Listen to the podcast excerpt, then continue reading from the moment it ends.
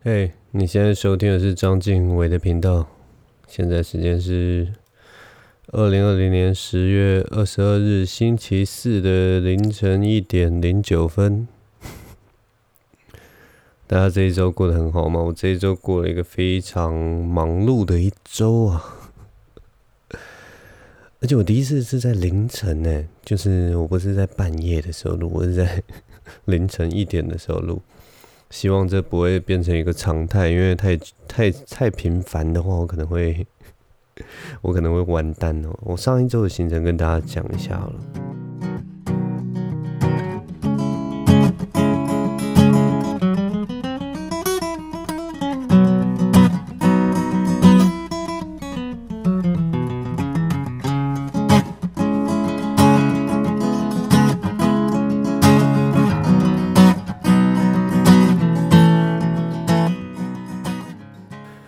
首先呢，我交完了，应该是我今年最后一个翻译稿，因为我现在主要不是在做翻译了，所以总之好不容易就交完我最后一个翻译稿，然后十六号的时候跟着一个团队拍了一个我写脚本的一个小节目啦，但那也不是什么节目，反正就是跟。业主接业配，然后写了一个简单的剧本，然后我觉得拍的不算满意，但反正就是拍完了。然后接下来还有就是，我也是今天晚上刚刚才去跟剪接师稍微讨论一下一些细节。然后我周末的时候当了小帮手，嗯，帮帮我朋友去我朋友的婚礼当接待。然后某一天下午找伯恩聊天，聊了两三小时。嗯，总之这就是我这一周一个大略的行程哦。所以，反正这周我真的是觉得蛮累的，很多事情要做。我们先来讲讲，就是我啊、现在开始转型的工作。我其实是一个很想要转型去，目前反正就是做各种创作啦。我其实一开始是想要写小说，但是小说在这个时代是一个 很吃力不讨好的一个马拉松式的东西哦。就是你，你就算写了一本小说出来，其实也没有人要看，你知道吗？你就算写了一本小说，你就算得了什么文学奖，你你你知道，唯一唯一这个东西要变成要有稍微有一点让你有所报酬的方式，就是你要去投长篇小说奖。可是你投长篇小说奖，你就是要去跟人家竞争，所以它并不是说你好好做完这件事，它就一定有一个固定的回报。当然，如果你是一个非常有理想的艺术家，你可以去。追求这种东西，但对我来讲，我还是一样，嗯、在现实上还是没有办法是那种可以很悠哉的。我还是多多少少要做一些工作，虽然我的工作量已经变得越来越少了，但是我也毕竟还是没有财富自由。我只是在财富自由的道路上的一个一个。唉，总之就是这样，所以，所以我现在其实现在主要的目标还是希望能够写戏剧嘛，因为我自己喜欢的东西还是文学，所以就是要么就是我我希望能够写戏，要么就是写电视剧啊、电影剧啊，或者是情境剧啊，或者是小短剧，就任何的剧，我希望能够有一个这样的发展空间。但我又是一个素人，所以，所以在在这个过程里面啊，通常你要么你就是。呃，你就是要一直去认识人嘛，不然就是要进。其实有知道一些有一些内容产业的公司，就是专门在写脚本的公司，或者是说你就是要认识一些导演啊，什么长期配合。他基本上写写写写脚本不算是一个艺术家创作，他比较像是一个比较像是一个内容产出的服务业，就是说当人家有一个故事。有一个提案拿给你，然后你把它变成一个脚本或剧本，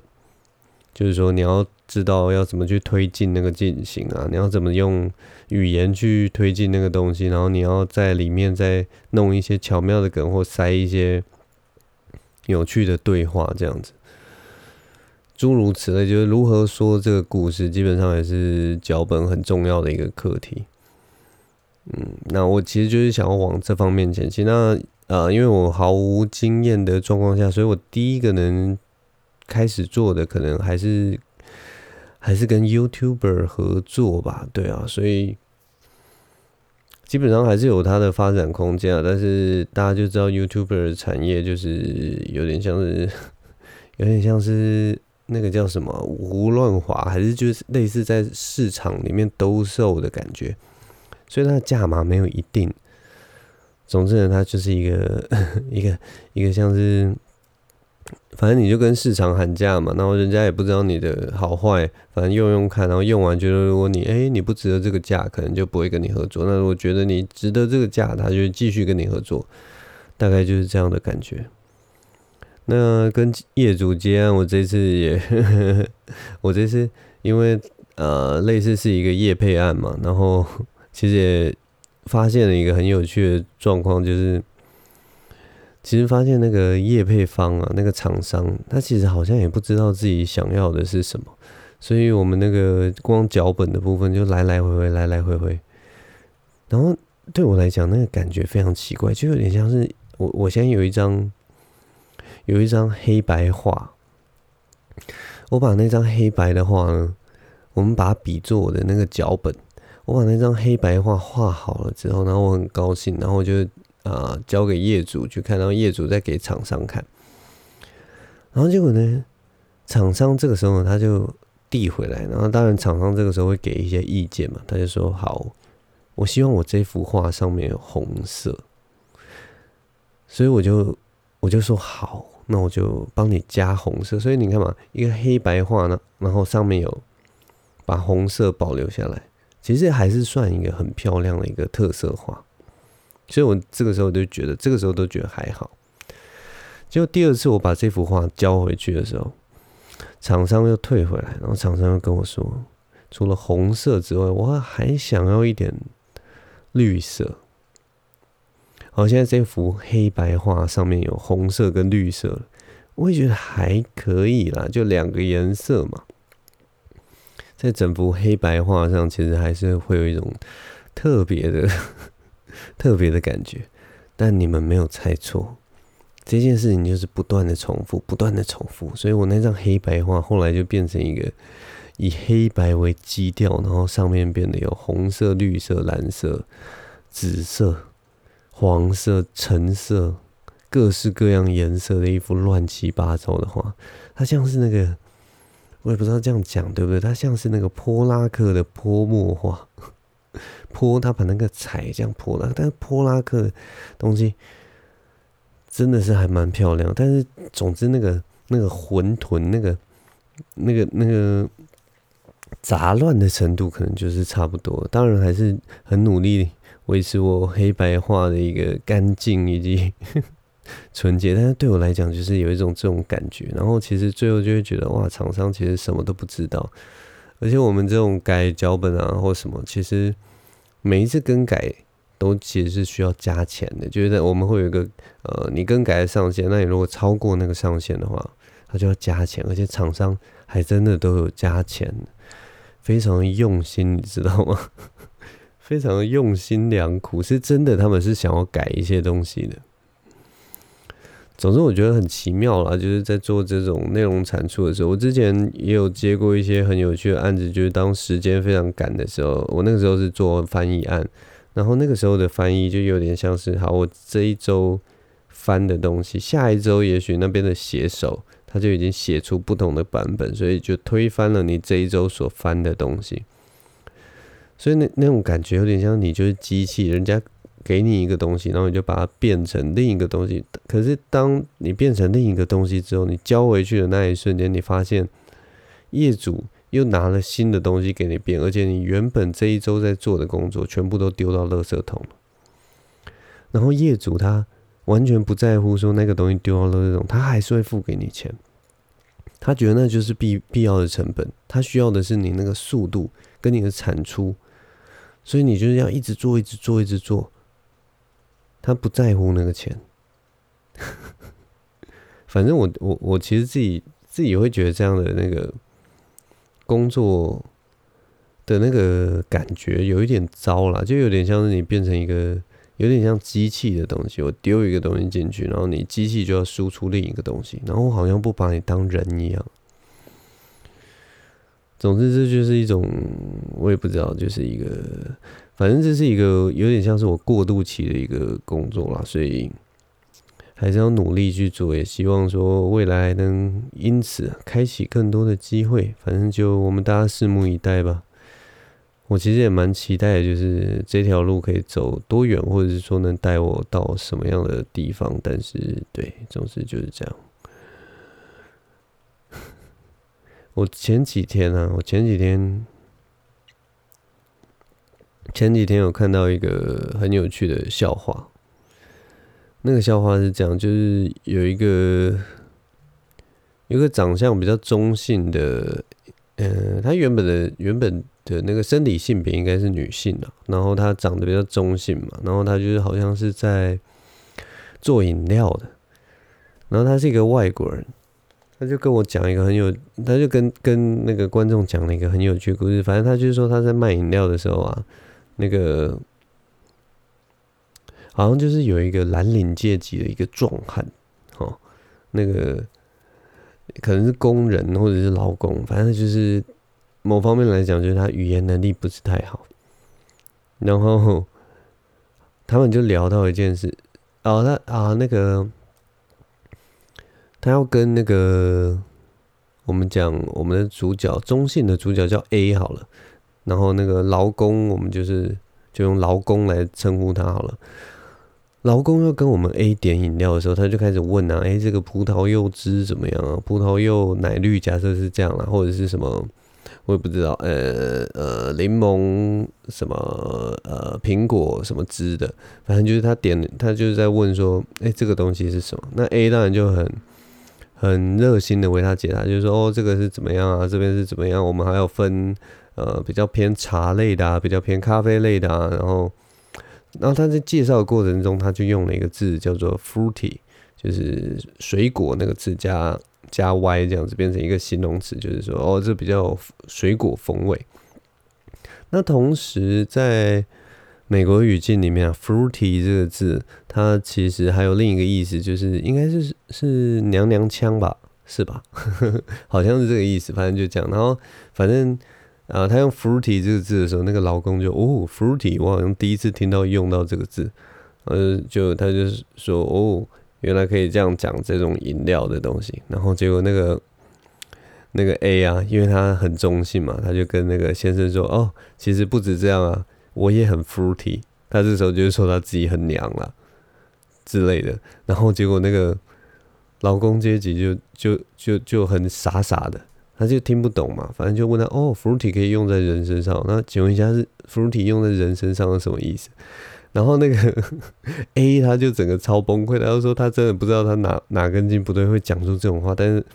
他那个时候已经骑虎难下，因为对方就跟他问这个字的意思嘛，他总不能跟他说我讲 I'm fruity 的意思就是说我很娘，这样不行，所以他就 临时他就编撰了一个，他就说 fruity 的意思哦，我只是在说我很喜欢这个水果类的饮料，所以我 I'm fruity 这样子，然后就呵呵呵呵这样带过去。然后就后来那个劳工啊，他听一听，他就说好，那我就来点一个这个充满水果风味的饮料喝喝看好了。A 帮他做好以后就拿给他，然后就那个劳工阶级拿来啊，吸管插，然后喝了一口，嗯，就觉得很好喝，然后他就笑笑的对那个 A 说，他就说哇哦，我想我今天也是很 fruity 的。然后 A 听到这边就超崩溃，他就说啊，我真的很想真的好好跟他解释 fruity 这个字到底是什么意思，但是我真的是难以启齿。反正我那天听到这个关于语语言的笑话，我就觉得蛮蛮有趣，因为我自己在大学的时候，我们是外文系嘛，所以就有类似遇到类似的状况。我们系上有很多的 A、B、C，有很多人，呃，他的英文基本上是比中文好的。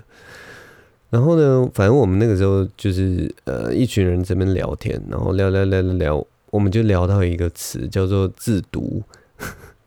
自读这个这个词，如果如果不知道自读这个词是什么意思的人呢，就可以去查一下字典，就是自我的自，然后读就是三点水，然后亵渎亵渎的渎那个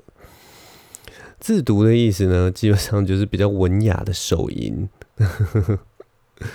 反正就是对，反正就是就是这样的意思。但是我们我们我忘记我们当时到底是怎么样，就聊到自读这个字，然后就这个时候旁边就来一个 A B C，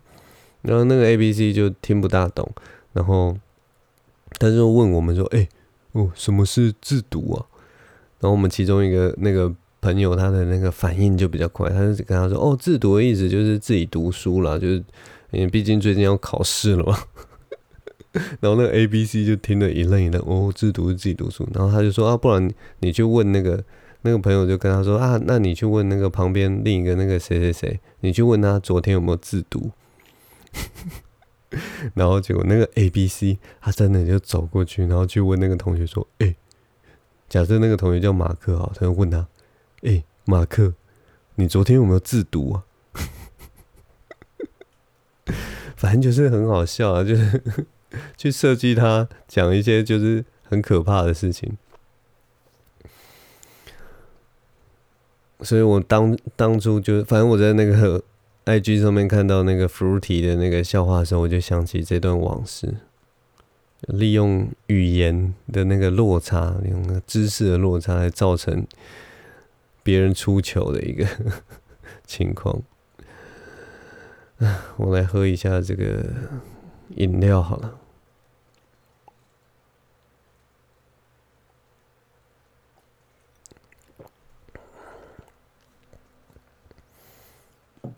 这周因为时间太晚了，所以准备时间也没有很多了，所以，唉，这周，而且这周其实有一个，有一个我我很难。很难，总之要要跟大家讲一下，就是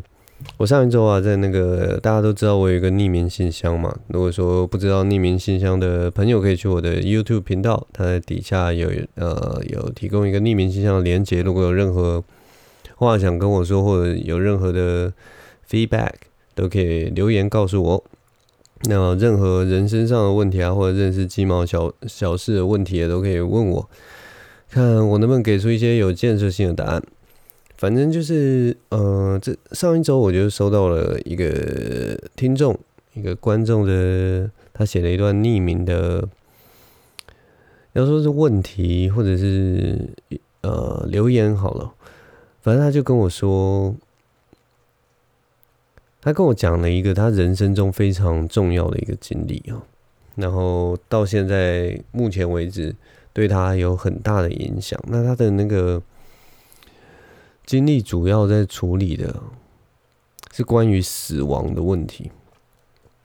所以这基本上我这一周其实花了蛮多心思在上面，在想说这么关于死亡这么或者是接近死亡这种沉重的问题，我我能够给予他什么样的回应呢？但他他最主要的最大的问题就是说，他因为有了那一次的经验之后。他的他在人生有的时候回想起那段经验，他总是会有一种不确定感，他总是会觉得心情会非常的沉重，然后会觉得自己很有那个不会有那个情绪，就不管是悲伤、难过啊，或者是感到感到难以置信啊，或者是我也不知道，可能可能有愤怒之类的吧。反正因为面对死亡，大家都会有各式各样不同的反应跟情绪。那我就在想说，哇，这么沉重的一个，这么一沉重的一个留言，我我我能够，我能够给予什么样的回应呢？所以呢，我就 因为因为这个东西真的太沉重，所以我不想要，就是我其实不想要随便的随便的去回应这件事情，你知道吗？所以我有稍微做了一个写了一篇稿，所以我大。接下来的内容呢，会大致上会跟着这这个稿在在讲，所以会显得有点生硬，没有没有那么生动活泼。那请其他的听众或者是观众就稍微见谅一下哦。首先呢，我要谢谢你给我这么大的一个信任感哦，因为这算是人生一个很重要的课题。那我并不觉得呃任何人可以帮你解答这个问题，毕竟问题这些人生的问题大部分都是要自己去解答的。那我能够给你的呃建议大概有两点，第一个是一般人其实都会给给你的建议，他第一个呃第一个我想要讲的就是。呃，可能不要压抑你的情绪，就是如果有情绪的话，嗯，它是一个很自然的东西。情绪这个东西是很自然的，所以就是你有情绪的话，你不管生气、难过什么，就是它它绝对不是用压抑的方式去处理的，而是要试着让它宣泄或者是转化出来。我相信很多人都有跟你讲过这件事了。如果说，哦，你有什么情绪啊？真的没有办法排解啊，或什么？其实现在也有很多呃辅导老师啊，或者是说辅导机构啊，其实都有在帮助这样的东西。所以第一个就是说，处理情绪这件事情，就是首先要正视它，就是它是一个很自然的东西，每个人都会有这样的情绪。那接下来就是另一个啊，比较像是人生的人生，我我自己也有在做的一个。一个方向啦，然后如果你走上这个方向以后，呃，对我个人的话，就是情绪上是能够变得比较平稳，而且比较平静，而且比较能接受各式各样的事情。那我想要给给的建议，第二点就是说，虽然我不懂。我我曾经经过一些大灾大难，但是我其实还是不会能够完全切身的去了解那种生命渺小或者是随时可能死亡的心心情啊。但我们回过头来说，就是人生最大的课题就是面对死亡的无力感。我们所有人都需要面对这件事情。我们也许前一天都还活着，也许下一天。就不在了。也许我今天还在跟你录 podcast，也许我明天就不知道遭遇，不知道天空忽然降，呃，有有一架飞机掉下来，然后就撞到我，我就我就与世长绝了。所以就是这种事情其实很难说的。然后每一个人其实都要，每一个人其实都会面对这样的事情，但是。这件事情就很有趣，就是虽然我们每个人都要面对，但如果你的你的脑中一直想着死亡这件事情，那其实基本上，我相信每个人在如果每天你的脑中都一直想着死亡，那你其实就没有办法过生活了。所以，我们大部分的人呢、啊，在面对这么大的恐惧，在面对这么大的课题的时候，首先第一个想法其实是利用各式各样忙碌的东西把自己。填满，然后我就不要去想，我就不要去想，所以，所以我们就人生中就有很多什么追寻的目标，追寻的成就，然后一定要追寻快乐，不管是什么吃的、喝的、享乐的什么，有的时候其实都是在麻痹，麻痹到达那个呃无可逃亡的那个命运，在那个在在那个无力感面前，我们要不断的让自己麻痹。让自己的注意力不要放在那边，甚至有的时候，有些人会觉得很在乎那个在历史上留名嘛。那其实某方面也是在追寻历史留名，就是在追寻一种永恒的存在嘛。你不想要被人家忘记，你想要你的名字被世世代代人都记得，你曾经存在过。所以死亡，反正总之，死亡其实是每个人都有的课题。那。从这个这个观点来想的话，大家都会死嘛，所以其实我觉得生命啊，其实没有你想象中的那么珍贵跟重要。这句话不能被曲解哦，这句话一定要站在那个死亡人人都会。都会 面对这个前提下，因为那一句话出去，我跟你讲，什么张老师机构啊，什么或者是辅导老师啊，什么都会回来骂我说什么生命很可贵，你不要不要这样讲。但我的我的那个意思是说，每个人都有啦，生命这个东西每个人都有，所以你珍贵的东西通常就是很稀有嘛，就是少数人有的时候，我才会用珍贵这个词。所以我的我的意思是说，每个人都有，那每个人的都有生命，然后每个人的生命的重要性只有对自己重要。所以说，如果你跳出来看的话，就例如说，呃，例如说，哎，又要讲一些很很坏的道理。还有恐龙，好了，恐龙，恐龙，恐龙的生命重要吗？其实它就是一个物种嘛，它就是物种，所以它啊，就是如果它灭绝了，只是我们会觉得很可惜嘛，觉得哇，没看过，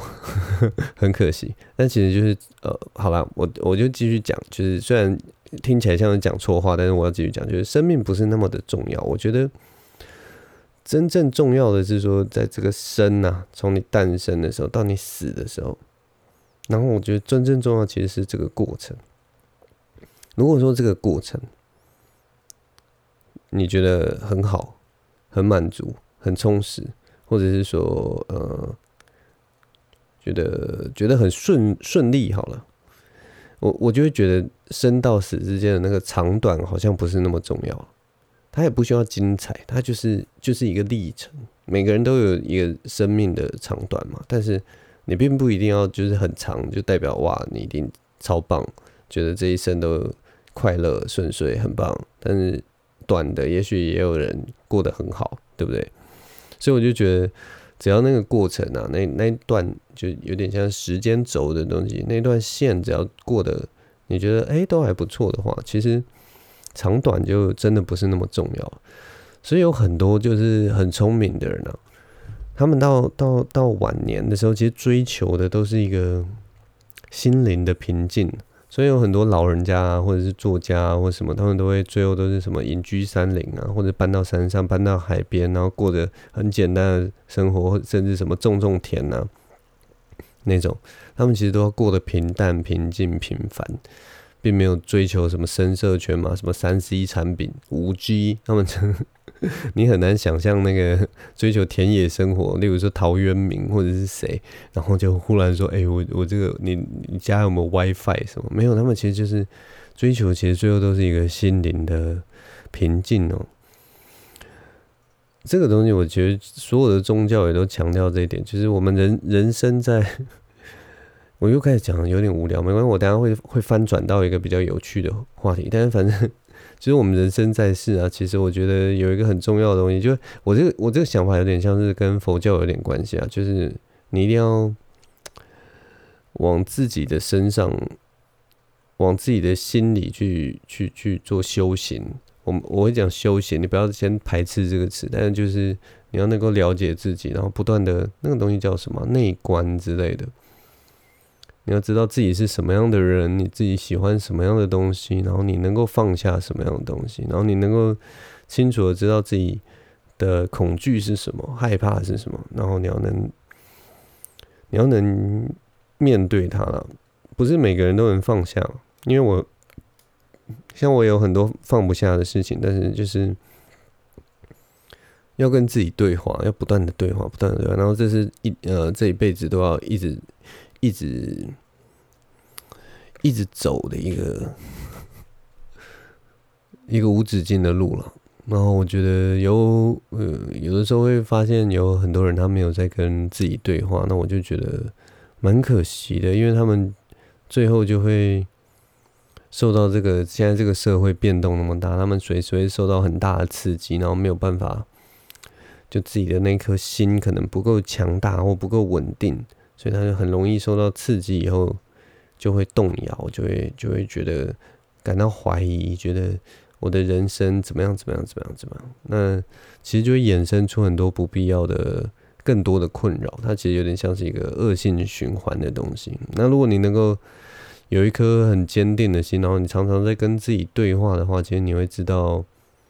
知道很多外在的事情是没有办法打。没有办法去撼动你那个中间那个核心的那个自我的。嗯，当然佛家最后是把那个自我再 再再打打掉了，但我我大概就是先先走到这边而已，所以我的修行还在继续，我就觉得对，反正慢慢来。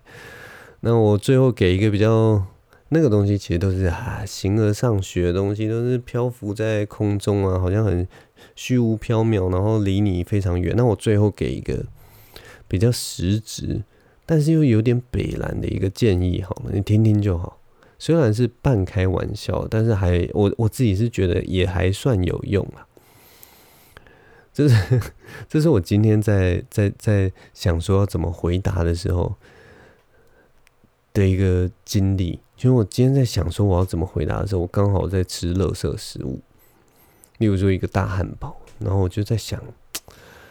我要怎么回答你这个问题。然后这个时候就想到了，我就想到说，那我们做一个假设，我就看着我的汉堡，然后想说，如果我明天就要死了，我会把手上这个汉堡吃完吗？会哦。我应该还是会把手上这个汉堡吃完，因为汉堡是一个很好吃的东西吧，所以就是不管我明天是生还是死，我我我我一样会把这个汉堡吃完。但是我如果我明天就要死，我如果知道我明天就要死了，我我我我不管有什么样的烦恼，我一定马上都抛到脑后，因为我明天就死了，我我我还去烦干嘛？我不如好好吃我的汉堡，不如多点一杯。可乐，我也许把我存款里的钱全部拿出来，我想买什么，我想吃什么，喝什么，玩什么，我都去看一看。我也许今天我忽然说好，我就想要去阳明山了，那我也许就马上租一台车，我就开上山，我就去阳明山了，我就没有束束缚了，你知道吗？因为我明天就要明天就要死了，对不对？所以其实就有点像是这种感觉，有点像是。呃，有一有一个问题是说，你会如何过你最后一天的人生？当你已经到低谷了，其实其实烦恼这种东西啊，或者是说恐惧这种东西，其实是放在最后面的。你一定都是先做一些很开心的事情啊什么。所以我想说。所以我就是想说，如果说你能够想象自己明天就会死的话，那你还会浪费时间去去有那些情绪吗？我我自己的想象是说，如果我我我，例如假设我现在很生气，然后我就开始想象，我如果我明天会死了，我应该就会笑出来吧？我应该就会觉得我现在还在生气，很蠢，对不对？很傻，对不对？例如说，例如说，哎，我也不知道，可能呃。可能我今天呃出了车祸什么的，然后我就觉得哇靠，那个人刚刚那样红灯右转，还有我这样差点撞到了，很机车，很很靠腰，很靠背。然后可是我忽然想啊，可是我明天就会死，我这边生气干嘛？我不如赶快 赶快去我的阳明山，赶不赶快去点我的大汉堡，赶快去喝我的可乐好了。我这边跟他生气干嘛？我明天就要死了。这个想法有点北烂啊。但是我觉得蛮蛮好用的，就是 算是一个想象练习啊。就是当你当你人生已经到达一个谷底的时候，其实你看所有事情都会觉得，哎，好像还 OK 啦。而且就那个情绪感觉就是哦，你就会觉得啊，这情绪好像我干嘛？我好像很没有意义啊。这是我有的时候自己会会会用的一些方法啦，但是当然有的时候还是会啊很激动啊激动起来，但是只是就是呃很快就可以排解掉了。那我这个方法啊，总之这个是都是我我觉得我的这些方法都是有点离经叛道啊，然后有点有点可怕的东西，就是 邪魔外道了，所以我还是觉得。如果说这这些东西你觉得啊怎么可以这样，然后什么什么什么，或者是说可能不适用，可能害你更悲观，害害你更什么，你还是寻求可以去寻求更专业的协助，或者是问更多的人，也许有一天你就可以找到自己的自己要怎么去排解这些情绪的方法。所以这就是我答案，希望能够对你有所帮助。那也希望其他的听众或观众如果能够。从中找到一些对你人生有一些帮助的东西，那就太好了。总之，非常抱歉，我今天的节目呢又没有非常的有趣啊，好像这就是一个巡回。当我特别忙的时候，我就没有办法好好的做 podcast 这个节目。然后，但是当我好像好像还有一些时间，我就可以比较比较有在做这个节目。总之，这个这个频道就是一个很不稳定的频道，像希望我未来能够让它越来越稳定哦。至少我现在口才应该有越来越好了吧？我也不知道，可能有可能没有。总之，我们今天就录到这边吧。现在已经一点四十几分了，谢谢大家的收听。我们今天的节目就录到这边。我是张静伟，我们下周同一时间再见了，拜拜。